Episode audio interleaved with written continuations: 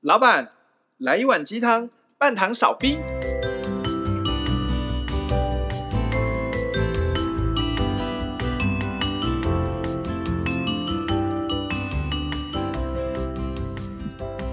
嗨，大家好，大师兄，嗨，大家好，我小师弟，是小师妹，我们是我是鸡汤。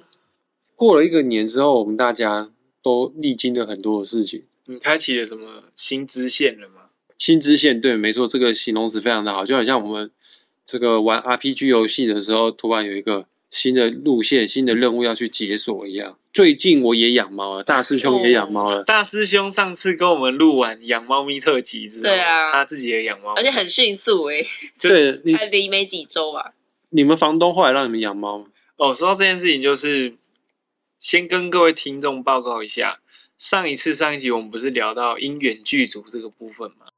录完的时候我们还在说，好，回去就来检证一下谁说的是真的还假的。哇，结果呢，原本说不能够养猫咪的地方，大家都爽快的答应让我们的猫咪住进来。其实房东根本没有立下能不能养猫这个规矩。对是当初我们的室友们在找室友的时候，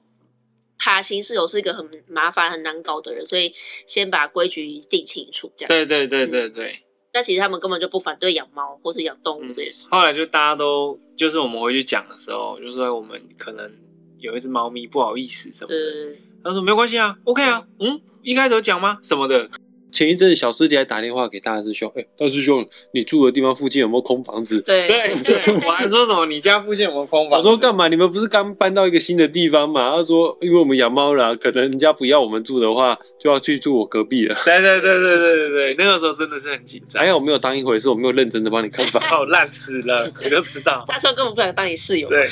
不过总而言之，就是因为猫咪现在顺利住下来了，所以我们现在非常的认同因缘剧组这件事情的真实性以及它的运作方式。对啊，好像当你准备好了，宇宙都会等你哦。呃我觉得重点不在于你有没有意识到你准备好了，而是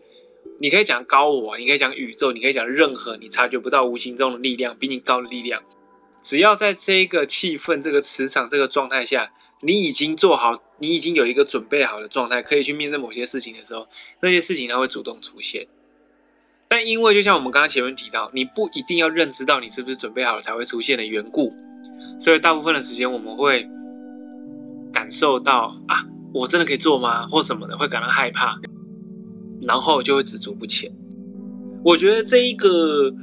这个顺序，或者是这一个整体的运作方式，它反而很它很符合，就是我们要遭受到一些考验，才可以得到一些结果的顺序。讲明白一点，就是说，如果我们能够，我们总是都知道啊，我准备好可以去做某事了的话，我们可能就丧失一个机会去让自己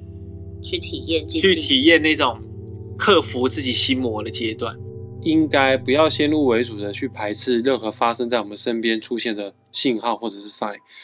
当一些突发状况不是你预期中的事情出现在你的生命里面的时候，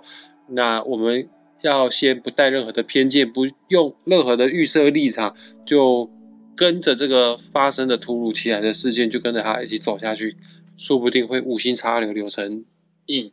对我本来要说柳成枝啊哦，你的，们知 道 可恶，对吧、那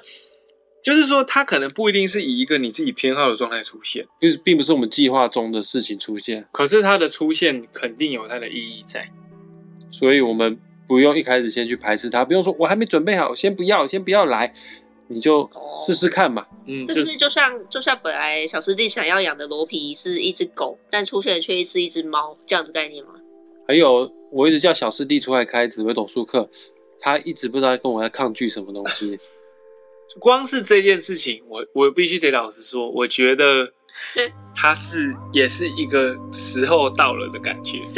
那你在等什么？也不是在等，是他需要准备，那准备需要时间嘛。那这个时间就是，反正总而言之，我现在很跟以前不太一样，就是很乐观其成。他好像要开就会开起来。嗯，以前我真的会有抗拒的心理，以前抗拒就会觉得说，呃，我是不是能力不够？我现在根本就没时间啦、但现在是大兄跟我提，我反而会有一种，哎、这件事情又出现了。那或者或许他可能在这一段时间近期内可能会发生。哎、诶，那我有问题，像我们每一个年度新的年度，我们都会去定定新的一些目标或计划。假设好，我是小师弟好了，我今年的目标就是可能希望自己有一个紫微斗数的课程可以开起来。可是因为种种原因，它就是一直没有办法被推进跟执行，嗯这也是一种顺流嘛。呃，假设是二零二零年好，我就是定定一个计划，说我就是要开一个课。可是嗯二零二零就是会有种种原因，比如说猫的出现，比如说什么事情的发生，让我没有办法去执行这个比课程的方规划。说疫情啊等等之类的。之类的。它可能也是一种讯号，告诉你说，哎，你现在这一个你想做的这件事情，它还没有到那个确切正确的时间。还要让子弹飞一下，对啊，还不是你现在要做的事情。嗯然后呢，出现在你身边的那一些事情，那些被你视为干扰的状态，嗯，它可能才是你现在要去集中精神去面对的。 OK 那如果你在这个时候转换你的目光到这些一直出现的时候，比如说你刚才讲猫咪嗯啊，什么什么什么的事情上面以后，你也尝试去处理它了。而且我觉得最厉害的是，你还可以放下，像刚刚大师兄讲的，你对这件事的成见，就是哦，我明明想要开课，哦，可是为什么我要去养一只猫咪？哦你如果连这个成见都放下，那就会实现所谓真正的顺流。顺流不是只能顺你喜欢的状态，那个叫顺流。嗯有些状态是你根本就不喜欢，甚至是相反讨厌的。嗯可是你可以在这个状态下面去体验，而不带成见，从里面获得一些对自己有益的经验的时候，那就会很很有意义。这个有点像我们之前节目有一集不知道讲接纳还是讲臣服一样的概念。臣服其实我觉得就有点像这样概念的一个一个体对啊现，就是我我们不先去思考说我喜欢这个，我讨厌那个，现在我想做这个，或者是现在做这个真的可以吗？什么等等的，这都不是重点，因为它就是出现了、啊这件事情，这个缘分它就突然间出现，那你现在要怎么办？第一个讯号是要你去做，然后我去做了，嗯，做做做做做，突然间第二个讯号来了，要你停止，你也停止，那也没什么，因为它这中间段可能有一个极具意义的课题给了你，嗯极具意义的讯息给了你，然后你接收到了，那这件事情的阶段任务就结束。有的时候支线任务反而会拿到更大的保障。我们人有些时候会有所谓的那种贪嗔痴，就是我想要得不到，或者是我不想要他走不了的这种跟自己预期所偏差的心理存在，会造成我们心中的压力。它有一个很原始的点，就是在于我们认为做某件事情就一定要达成某个结果，嗯才算完成，才算成功，嗯才算怎么样。或者是我自己也觉得我有这个缺点，我觉得做事要 A B C D E，按对，部就班，你做完 A 才可以做 B，做完 B 才可以做 C，但是。有的时候不是这样子，你要完成一个句子，那个句子不可能是从 A 到 Z 的不会是这样， ，A P P L E 它就不是连续那的，就但不是是了它就是 Apple 啊。就是 Apple，而且你看还两个 P，你可能一件事情要做两次才可以成。对，而且还有哎对对，有些是可能要做两次才会成。那我当我以前会因为这件事情就会很排斥，就是说嗯我我现在手头上的事情没有做完，怎么可以做这件事？包括我去诚品书店，我看到很多书想买，但我会叫我自己不要买，因为我手上还有些书没有看完。但是后来想想，算了，买就买了。买就买，对啊，反正我也是买了很多书。我在环岛的时候到二手书店买爆，我有买二十几本书，那、啊你你家有库存的书还没看完吗？哦多着是多的是嘞。但是不是因为我只喜欢买书这件事情，而是我真的很想看，可是我又同时又觉得这些书就是我现在要把它带回去，我就把它带走。感受到书的召我唤，真的感到书的召唤呢、我们那时候环岛住了好几个，就住了一家在台东的那个二手书店。哦，真的是跟我跟小师妹，因为她关门时间以后，你住宿的人还是在里面，可是你就可以独享那个书店。我们真的是前一天晚上把要买的书全部挑好，我们还先从书架拿下来，拿到房间里去放着，隔天拿下来结账。嗯， 对啊，就是像刚刚大师兄讲的，一个句子也不是 A 到 Z，很多事情它的出现是毫无逻辑、毫无排列的。那为什么我们要去坚持某些结果？我举个例好了，我跟小师妹，我们三个师兄妹三人都已经养了，各自养了一只新的猫咪嘛， 没有各自没有有各各自自 啊，我们两个养一只，我养一只，哦对养一对两只大师兄养一只猫，小师弟跟小师妹也养一只猫。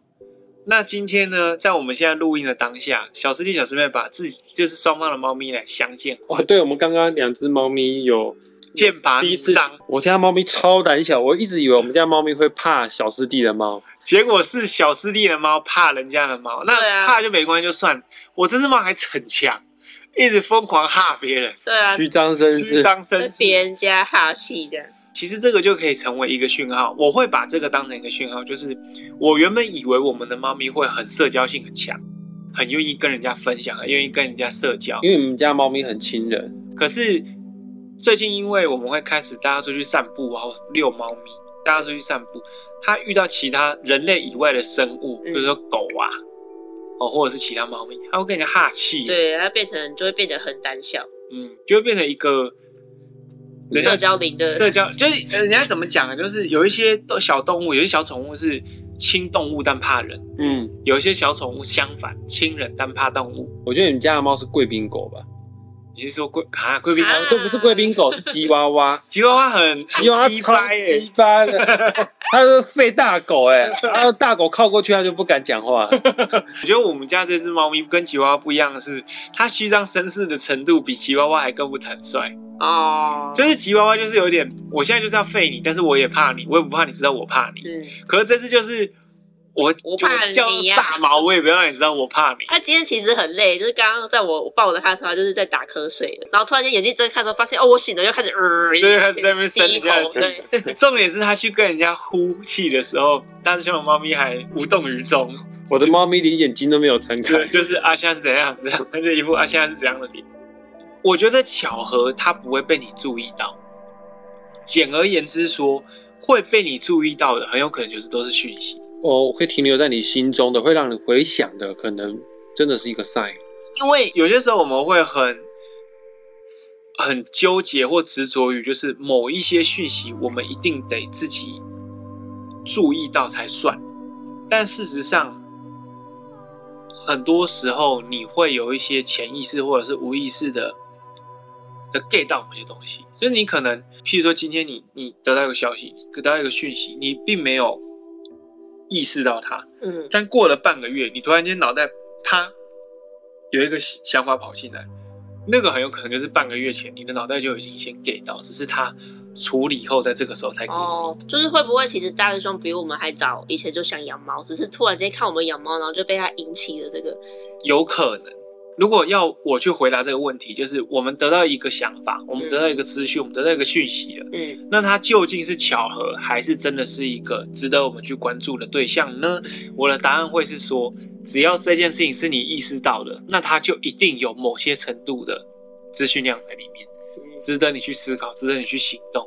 值得你去对应它。你这样讲，我突然想到一件事：你们在来录音之前的一个小时，我在喂猫，但是今天不知道为什么，猫的胃口不是很好，就吃了一两口之后，就回到笼子里去，然后我就去关心它，去摸摸它的头，嗯，我就问它说：“怎么啦？你你为什么今天不吃东西啊？你是在害怕吗？”因为我家的猫咪真的很胆小，呃，今天我们录音时间是礼拜五，它是礼拜二被我带到台北的，它是怕的要死，啊，我礼拜二，你知道我带着他从高雄上高铁到台北，他在高铁上给我串流，还可以这里哦，真的假的？ 对呀、然后到反正他一开始都很不适应，但他今天狂睡，我在猜哈，他可能前几天都没有好好睡觉，今天有狂睡，然后直到现在都是眼睛有点睁不太开啊，也没有太多的食欲，我就去摸摸它，就问它说你还好吗？然后猫咪哭哎、它在哭哎、然后我就问它说那。你怎么为什么会哭呢？你在难过什么呢？然后那时候我心里在想一件事，你是在怀念以前的伙伴嘛？因为我的猫它不是，哎、我的猫它有一个故事，它是从呃合法猫舍领养出来的，哦，那里面猫舍总共有二十八还是二十九只猫，所以它可能会有一些猫咪的小伙伴。那突然突如其来的被我们领养出来，带来到台北，它可能有一些它的玩伴啊，它的猫咪好朋友等等之类的。那我在摸它的时候，我在想这件事，难道还有它怀念的小伙伴吗？其实这个想法是很冷门的想法，我甚至连说都没有说出来，我嘴巴是说，呃，你是在难过什么？哦，我嘴巴是这样讲，可是我心里面是在想说，你是不是在怀念以前的小伙伴？哦，然后他就听到他喵两声，这是我人生第一次听到那只喵叫讲话的声音，我从来都没有听过它叫过。有啦，就是它被吓到的时候，啊、那种乱叫是有听过，但是很轻柔的叫两声，而且边哭边叫。我想说，哦，那应该是它有它思念的一些小伙伴， 你不是刚刚跟我抽卡牌，你也抽到了差不多的意向吗，嗯，嗯，而且因为我印象非常深刻，这是我第一次听他叫，所以我不疑有他，我不觉得这是一个巧合，我觉得这是一个是他真正有读到我的心思，读到我给他的讯息，然后回应我的一个反馈的结果这样子。那你有想要去那个猫舍再给他带一个小伙伴回来吗？而且、哎你们二十几只猫，哪一只知道哪只猫是他的好朋友？就是看他特别清楚。对啊，你看特别清楚，你把它带回去啊，那是屏东嘞、那有什么关系？你坐你屏东，你都每个礼拜啊去高雄 了，屏东用走的，两个礼拜就走到了。 就跑来了，走笑哎、对啊，又你当我没走过？ 不是、啊、我我我就没办法，养一只猫就已经有点空间有点紧绷，还养到两只猫，哦，这倒是。但是如果说今天他就是一直很思念他的好朋友呢，他如果是需要一个伴的，那我现在在问他，拿破仑，你如果你难过的原因是思念你的屏东小伙伴的话，你喵一声给我听一下，拿破仑。呃，他没有喵，他根本不知道你在叫他。他他还知道我在叫他他，知道他叫脑破了的吗？ 他知道他要拿，他知，道叫他叫拿破仑了，他知道他就拿破因为仑。我们之前有请一个宠物沟通师跟他沟通，真的宠哦，物沟通师说他知道他自己叫拿破仑。哦，这么聪明，嗯，可爱。 那你为什么不？那你就直接请那个沟沟通师帮你问他的哪一个好伙伴，把他带回来。啊，真的要带哦！要不然，要不然我这次放你这边当好伙伴， 哈气哈到不行。你那一只怎么？你那只猫留在这边，我觉得你那只猫会崩溃。我也觉得，可是我觉得他可能只是现在这样子，我也觉得，我觉得我们每个礼拜可以再带他来，对就是每个礼拜带他来慢慢的让他是跟猫社 会化。好啊，好啊，那只要大师兄不介意的话， 这个环境。对，我们现在已经做好他的外出的准备。我跟你讲，我我每次叫拿破仑，他没有一次理我的。哦，真就的啊、是今天他在哭的时候，我摸他，然后我在心里想，你是不是在思念某个小伙伴的时候，他就给我瞄了。所以他是可能真的有这个这个需求。需求，但不好意思，我真的没办法再养第二只。啊好，那我们这次就是他的他的好朋友。你看、哦，那现在这就是另外一个意向，对我们来说，我跟你讲了，拿破仑要学会顺流了，他就是要适应台北当个天龙猫啦，是吗他？就是要跟他乡下的猫 say goodbye 啊了。好啊，那我这一只这一只猫就是也要学他也会要顺顺流流啊，就是要接受你要接受别的生物的的。台东的猫子，它是台东的猫，喵的啦，喵的。 我跟你讲，原住民没有在说什么喵的，你们很夸张哎。我说的啦，没有的啦啦，到底谁跟你说的？ 你下次有机会，你去那个部落住两天 啦。然后什么的啦的啦，我不知道你们在传什么东西耶、哎我想 我回到刚刚主题是，我们现在过完一个新年，三个人都开了新支线，而这个新支线都共同跟猫咪有关。而且嗯，真的是一个超级大的支线，因为这个非常耗这时、个耗体力、耗精这神。个这个任务会执行至少可能十几十年，几年，而且我们之前讲宠物的时候，不是有提到吗？猫咪是一个带讯息给我们的角色，嗯，引领我们的角引色领我们的角色。也就是说，这两只猫咪的出现，可能各自会给我们一些不同程度上的引领。对，就像我今天就，其实我也不知道这样说对不对，但是我个人是觉得，你如果今天你这么排斥小猫咪啊，我说你小猫咪你这么排斥，那你又不去面对问题，我就会把你嗯推去面对这个问题。那也有可能今，天小师弟很残忍，硬把他的小猫咪，人叫鹿皮是不对是？要录对鹿皮跟我们拿破仑，把他推进去拿破仑的轮子， 鹿皮怕死了，还扒了，还还要去打拿破仑。但伸手又不敢打但，真的又不能打，我就想说，你平常跟人家都好像都很很 OK，怎么偏偏你今天这么对啊的反常？嗯，我是觉得拿破仑，我我从我的观察来看，拿破仑没有什么反应，代表他可能心里也是暗暗窃喜吧。是啊，嗯可是我觉得我们家的猫应该是蛮忧郁的，个人觉得，嗯，但这是我个人觉得，我觉得它出现在我的生命中，某种程度是要教大师兄如何去爱护一个生命这样子，因为我本不是身爱护自己吗？嗯，爱护自己吗因为他就这么忧郁啦。如果？OK，或者是对一个生命更有耐心。应该这样讲好了。嗯，我觉得养猫之前跟养猫之后的我差别在，我很多事情我会讲出来。哦呃，我不是跟猫讲心事哦，呃，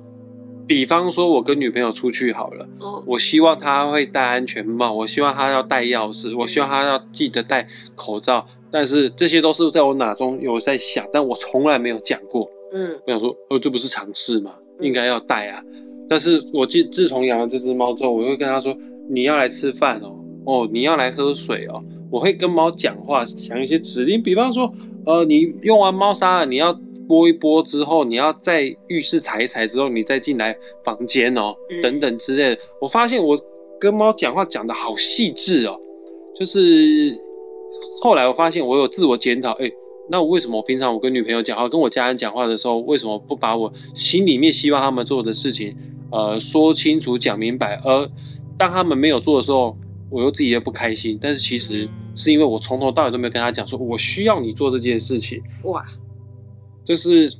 我养猫的这个猫生大概十天得到的一个心得感想，这样子。哇，大师兄马上学到你一马上课。学到一个对啊欸，我还不知道跟鹿皮学什么。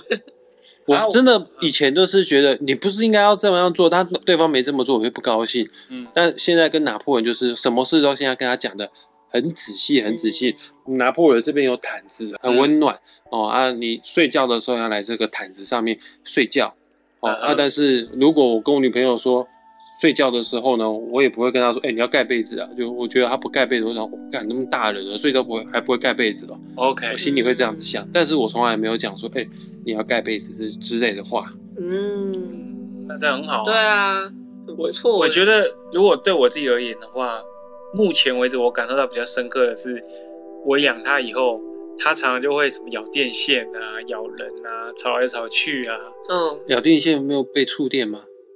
它好像还没有触他电不，会真的很用力咬。它他只啊是我在猜，可能是因为最近要进到换牙期了，所以牙齿可能会痒吧。我们家的狗，我高雄养一只狗，你们看过吗？嗯，Toby，它有一次去咬电风扇的电线，那时候电是到夏天，电风扇是运转当中，它去咬，它被电到岔流岔散，从此都不敢乱咬东西。但是那时候真的有怕它会死掉，你知道吗？因为它发出一个很凄厉的叫声，它就会你就发现它在抖，然后尿就缓缓的流出来。笑死。好可怜哦。 但是因为现在咬它，它会有很多行为你可能不是那么喜欢，对啊，但我觉得它给了我很多很大量的机会去练习，就是如何保持一个平常心这件事情。让你去练习那一关。就让我练习内观的技巧，而不会不会让我好像起很大的涟漪，就甚至我感受到情绪，我也不会让这个情绪很久。哦，对对对，所以就像今天他今天跑来，然后跟拿破仑这样凶凶凶，如果是我，我就会觉得，哎、你怎么那么不大方？你在人家地板还那么凶，干嘛嗯什么的？但现在就会觉得，嗯，他可能未来有天有机会克服吧。对他啊，就算没有克服好了，也会有一条路走出来。嗯它会是一个我们可能只是没有预想到的结果而嗯已。反正最终它会是对你而言有意义。很多事情你事后回去回顾，你会发现，嗯，这件事情的存在是有必要。很多事也存在都有背后的意义，只是我们当下当下没我记办法得理解，对啊 get 不到而已。对啊，只是 get 不到。对啊那其实或是有些事情是当下很痛苦，你就觉得我人生怎么那么悲惨。可是回过头来，没有如果没有经过那个悲惨那一段，你也不会走到现在。对你可能就不会有什么概念，你就只是会觉得、啊，对对对对，嗯等等。这一集就是要 从养猫发现人生， 从小慢慢发现人生嘛，就是因缘具足啦。对啊，音对啊乐剧组，要用一个开放的心态去面对突如其来的事情，啊，不要一开始就先评断这是好事坏事，否则的话，你可能事情都发生了，你还没有办法 get 到东西，也也有很可可惜能，了。对啊，它会重复的一直发生，啊嗯只是最后你会怎么得到，不用觉得说好像大家都在做这件事，所以我也要做。但哦不是用因为我们都养猫，你们也跟着去养猫。 对，但如果你有想想要养猫，或者是那只猫咪已经出现了，对啊，你可能会害怕某一些条件不符合，无法做这件事。嗯，但就我跟小师妹的例子来看的话，我觉得不妨你可以试看看。我是在台东遇到鹿皮的嘛，然后从台东回台北，一路上我们都在想各种方案，说万一不能现在地方没办法养猫，我们该怎么办？的这种好多 A B C D 方案跑出来，这你样可以给大师兄养，但是大师兄已经有新的猫，不好意思。但结果现在这些问题他都都解决了，都解决，嗯而且他就很顺利的解决。对，我觉得我们这个也有因缘剧组，因为你们来我这边录音，你们发现我有些家具换了，对啊嗯，而且现在家具换了，空间变更宽敞了，反而就更适合猫跑来跑去了。嗯，不然原本我们家的家具，或者是原本家的摆设，其实蛮不适合猫生长的，但现在就是他还没有办法出来跑来跑去，因为我们家的猫真的太胆小 了，我们家猫好怕人。但他好像对其他动物就没有差。其他动物都很淡定这样。嗯，对啊我觉得我们家这只是在家里当小霸王，来要来跟拿破仑学习它。可能要跟拿破仑当好朋友。嗯，之后没有意外，我们如果每次录音可能都会把它对啊带出来。哦哦，鹿皮下礼拜要来哈。所以哎，鹿 皮鹿皮跟观众跟听众说再见，快点喵喵。哎，他醒过来了啦，他醒过来了，我把他抱出来会讲话吗？它可要能看会，他的，他可能会先嗯它可低能头会，先呃来跟听众朋友说再见，我念一句你念一句哈，要订阅追踪维鸡 汤，他不理我。它不理你。不过我你们可以这只猫也是不太爱讲话，嗯，我们这只猫比较比较文静。它有需求才会叫。对的，嗯，好了，那我们今天节目就即将到这边画下句点。很感谢大家愿意花时间听到最后，请记得追踪订阅我们按会赞鸡汤加频分享，对我们的频道维鸡汤的脸书粉专 IG J 众的 IG，哎、对，今天 J 没有来上班，对，我们 还没有跟他讲。对啊，从头到尾都没有 Q 他出来， 下个礼拜谁就会回来了，嗯，对应该吧？应该吧？因为追太忙了。真的是太忙了，对，然后还有写生部的 IG 脸书粉砖，还有玩命之主的脸书粉砖。哎、你鹿皮要跑去我们家的猫砂尿尿。它不会，啊它它它闻不会闻一闻，闻一闻而已。好了，那我们下一次再见，拜拜。拜拜。